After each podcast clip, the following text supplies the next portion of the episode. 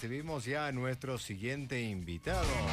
El ingeniero Martín Mantilla es asesor en seguridad integral en la industria desde la empresa Previnte. El tema, los rebrotes de COVID-19 que amenazan la reactivación y la normalidad en distintos países. Un análisis que de seguro pues va a aportar mucho por parte del ingeniero Martín Mantilla. Y como introducción podemos mencionar que la crisis que vive la ciudad y el país entero, con lo que dice Diario El Norte, ah, dice en el post de Facebook de Diario Norte dice lo siguiente, la crisis que vive la ciudad y el país entero no solo es sanitaria, sino también económica. Al menos así lo quedó definido en el nuevo decreto ejecutivo 1074, que se extiende por 60 días más el estado de excepción en todo el territorio nacional. Es importantísimo reactivarnos con todos los protocolos de seguridad y que también la ciudadanía haga conciencia de esta situación que estamos pasando. Ingeniero Martín Mantilla, bienvenido a Yo me quedo en casa. Fernando, muy buenas tardes. Un gusto poder compartir con ustedes una semana más de estas cápsulas acerca del COVID-19. Correcto, estimado ingeniero, ah, pues acabamos de hacer ese introductorio en el cual pues se menciona que la crisis que estamos viviendo actualmente no solo es sanitaria, sino también económica. ¿Cómo ve usted el panorama en sí de, Ecuador y de otros países frente a esta crisis sanitaria? Por supuesto, hace unos minutos atrás tú eh, hablaste acerca de los casos que están confirmados en la zona norte y es increíble poder apreciar en ciudades como Esmeraldas, en donde asciende a 1.677 casos.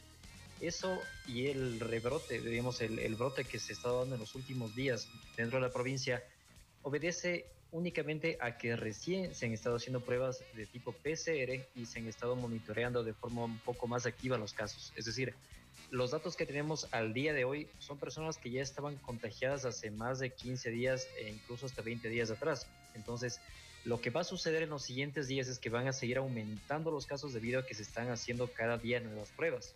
Entonces hay que tener en cuenta que este posiblemente es uno de los momentos en los que debemos extremar las medidas preventivas para evitar que propaguemos mucho más el virus. Justamente reforzando eh, esa parte, estimado ingeniero, ¿cuáles son las medidas preventivas que usted como gestor en la parte de la seguridad integral de la industria, la salud ocupacional, recomienda que se debe tomar en el negocio y también por parte de la ciudadanía? Por supuesto, tomemos en cuenta que eh, hablando de un rebrote, en este caso del virus, debemos entenderlo como que primero tuvimos que haber tenido cero casos reportados por lo menos durante unos 30, 40 días para que después se presente un nuevo escenario de contagios y en ese caso sí podemos hablar de un rebrote. Actualmente nosotros ni siquiera estamos en la primera fase de contagio comunitario dentro de lo que es la, la provincia, estamos recién empezando.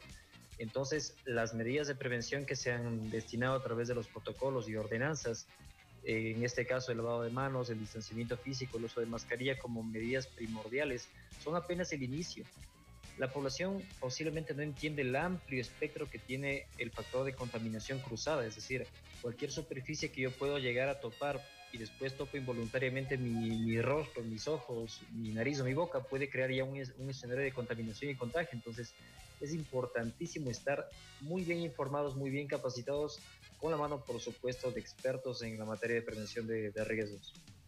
Aquí tengo una pregunta en el sistema de mensajes del 099-4920-920. Para quienes acaban de integrarse a la sintonía de la radio, estamos conversando con el ingeniero Martín Mantilla, que es asesor en seguridad integral de la industria desde la empresa Previntec, acerca de los rebrotes de COVID-19 que amenazan la reactivación y la normalidad en distintos países y sobre todo en nuestro país, en nuestro Ecuador. La pregunta es, yo me reintegré a trabajar durante esta semana. Me da mucho miedo contaminarme, ya que pues en el segundo piso de mi casa viven mis padres de familia. Desde Cotacachi salgo a trabajar todos los días a Ibarra. Al llegar me saco la ropa en el zaguán, pero todavía queda, no me queda claro cuál es el procedimiento que debo realizar. Por supuesto, todo domicilio debería tener una zona de desinfección en la cual al momento de llegar al, hogar tengamos la oportunidad de poder hacer una desinfección del calzado. Puede ser atomizando, en este caso, un poco de amonio cuaternario, alcohol, o en este caso también el hipoclorito de sodio, como lo conocemos el cloro, para hacer una desinfección del calzado. Luego de esto es conveniente tener calzado que esté limpio y hacer el cambio de calzado. Luego entramos directamente a quitarnos la ropa, entramos a la ducha, si es que estuvimos obviamente un día en el cual tuvimos contacto con muchas personas y luego de eso puedo llegar como tal a estar en compañía de mis familiares. Hay otra pregunta que dice, yo todos los días pido comida a domicilio ya que mi trabajo no me lo permite. Me da mucho miedo contaminarme a través del servicio de delivery. ¿Cuáles son las recomendaciones que me daría para recibir el encargo todos los días? Bueno, en este sentido, a menos que usted tenga certeza acerca de los protocolos de bioseguridad que está implementando el lugar de donde usted pide los alimentos, entendamos que si es que la persona es asintomática y está preparando los alimentos y no se hizo una valoración acerca de los síntomas está presentando la persona a la que prepara los alimentos, puede de alguna manera estar contagiando los alimentos que usted posteriormente se va a servir. Entonces, lo más recomendable es que se prepare los alimentos que se va a servir. Puede ser algo de fruta como para sostener la jornada un poco de proteína y no tendrá ningún tipo de inconvenientes por estarse preocupando si prepararon la comida con, con la vía de higiene. En este sentido hay que tomar muy en cuenta que existen países que han llegado de alguna forma a retomar la normalidad a nivel económico, a nivel ciudadano, pero al descuidarse un poco de las medidas preventivas, han motivado a que se salga nuevamente de control este tema del rebrote. Entonces, hay que tener muy en cuenta que en esos días es fundamental extremar las medidas de prevención respecto a lo que es bioseguridad.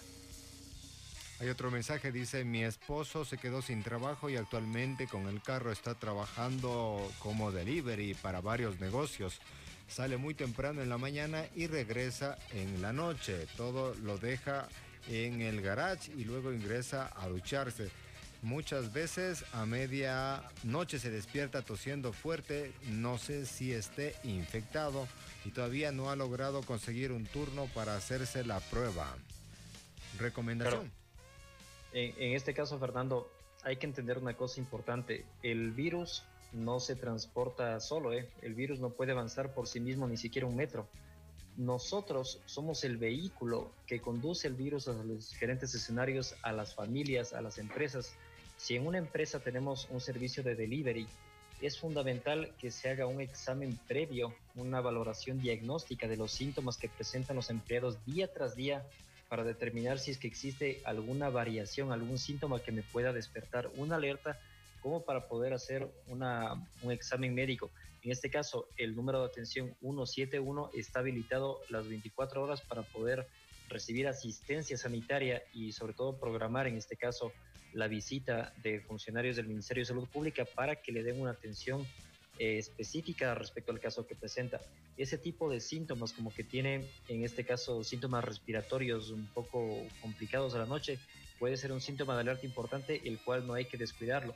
También se presenta una pérdida importante de lo que viene a ser el sentido del olfato y el gusto, cansancio excesivo, sin razón aparente, y obviamente síntomas respiratorios que acompañan este tipo de cuadros. Cuando presenten este tipo de síntomas, por favor no lo tomen a la ligera. Hay que hacer una consulta telefónica al 171, quedarse en casa, realizar un aislamiento domiciliario de por lo menos 14 días y recibir toda la asistencia médica que puedan. Correcto, importantísimo. Bueno, y ahora sí, ingeniero, hablando ya de la parte estadística, la parte de documentación e información que postea el gobierno nacional a través del Ministerio de Salud Pública. ¿Cómo ve usted esa data estadística con todo lo que habíamos mencionado hace un momento? Pues si bien es cierto, hay datos que se están de a poco confirmando frente a las nuevas pruebas del PCR, pero ¿qué es lo que sucede en el comportamiento de la población? Por supuesto, eh, tomemos en cuenta un valor de referencia. En Guayaquil no se reportan cifras concretas, bueno, a nivel país de todas formas, no se, se registran cifras de muertes en, en, ciudades donde fueron focos de infección, de infección como es Guayaquil. Entonces, las cifras están posiblemente manejadas de forma no muy transparente, me atrevería a decirlo, que están de pronto ocultándonos un poco de información como para poder mantener la calma. Complicado, ¿no? Un consejo, sí, eso es importante entender que una mentalidad que esté enfocada a entender que todos en este momento podemos ser portadores del virus o que todas las superficies con las cuales tenemos contacto están infectadas, nos va a permitir modificar nuestro comportamiento, entendiendo que debemos tener mucho más cuidado con cada actividad que realicemos, que realicemos día a día. Las cifras que manejamos a nivel provincial recién están empezando a escalar porque las pruebas están avanzando día a día y una prueba que yo me realice el día de hoy posiblemente los resultados podré tener en unos tres o cuatro días y hasta eso la curva de contagio seguirá en ascenso. Entonces, extrememos por favor las medidas de prevención en estos días. Correcto, y aterrizando el tema también hacia la parte de lo que es la reactivación económica, esta nueva normalidad que, que tiene nuestro país, ¿los protocolos de bioseguridad se está tomando muy a la ligera o en realidad se están tomando a rajatabla? ¿Cómo ve usted como asesor en seguridad integral en la industria? Bueno, en el caso de los clientes que trabajan con Preventec, los protocolos son diseñados específicamente para el giro del negocio al cual están diseñados. Hemos evidenciado en empresas en las cuales eh, simplemente toman modelos genéricos y no están adaptados a la realidad de cada uno de los negocios. Entonces, hay muchos escenarios específicos del giro propio del negocio que deben tomarse en cuenta para evitar cometer errores. Y ahí es donde eh, se puede llegar a crear escenarios de contaminación cruzada. Hemos visto ya varios ejemplos de empresas o negocios que lo están tomando muy a la ligera y que no se sorprendan las personas si en los próximos días llegamos a tener escenarios de contagio que nos permitan o que nos obliguen, mejor dicho, a volver a un confinamiento o una cuarentena inclusive hasta mucho más larga que anterior. Listo, y por último, recomendaciones para el comportamiento la, en sí de las personas. Mencionan, dice, tengo a mis hermanas que ven todos los días noticias y prácticamente no pueden ni dormir. Yo en cambio no veo nada de noticias, prefiero hacer algo de TikTok, conversar con mis amigos y prácticamente no estoy tan estresada como mis hermanas. Recomendación frente al tema, ¿cuál de los dos casos es más opcionado y recomendado? Lo importante es tener una dosis diaria de información obviamente a través de fuentes oficiales, en este caso la prensa, en nuestros medios de prensa locales tienen muy buena información actualizada con fuentes verídicas y no está mal informarse siempre y cuando no lo hagamos de forma excesiva y no lo tomemos como una información que si viene de una fuente como una red social lo voy a tomar como verídica. Entonces hay que tener un equilibrio entre la información y la saturación de la información. Correcto, muy bien, muchísimas gracias. Con nosotros ha compartido el ingeniero Martín Mantilla, asesor en seguridad integral de la industria desde Previntec. Recomendaciones y sus contactos para que la gente que está reactivándose de a poco, que busca reactivarse, pueda recibir asesoramiento gratuito por parte de Previntec. Por supuesto, Fernando. Un último mensaje que les quiero compartir es que existen en este caso ciudades como Pekín, en China, eh, también Singapur, países que se consideraron poco tiempo atrás como libres de COVID, que experimentaron un rebrote significativo en los últimos días. Estamos hablando de cientos, casi escalando a miles de casos en cuestión de pocas semanas. Esto ha hecho que toda la actividad económica de estos países se suspenda, vuelvan como tal a un estado de, de confinamiento. Y ojo que son países de primer mundo, ¿eh? Que tienen sistemas sanitarios completamente robustos, que están en capacidad medianamente de poder atender la demanda de pacientes que se presentan diariamente con el escenario de COVID. Sin embargo, la pregunta que invito a que se plantee toda la ciudadanía es, ¿estamos realmente tomando conciencia del peligro al cual estamos expuestos y estamos tomándolo con seriedad las medidas preventivas que debemos llevar a diario? Es una interrogante que les dejo a cada uno para que por favor la piensen, analicen de qué forma están interactuando con las personas, siguiendo con los protocolos de bioseguridad, siguiendo con las directrices generales para poder evitar este, este escenario de contaminación.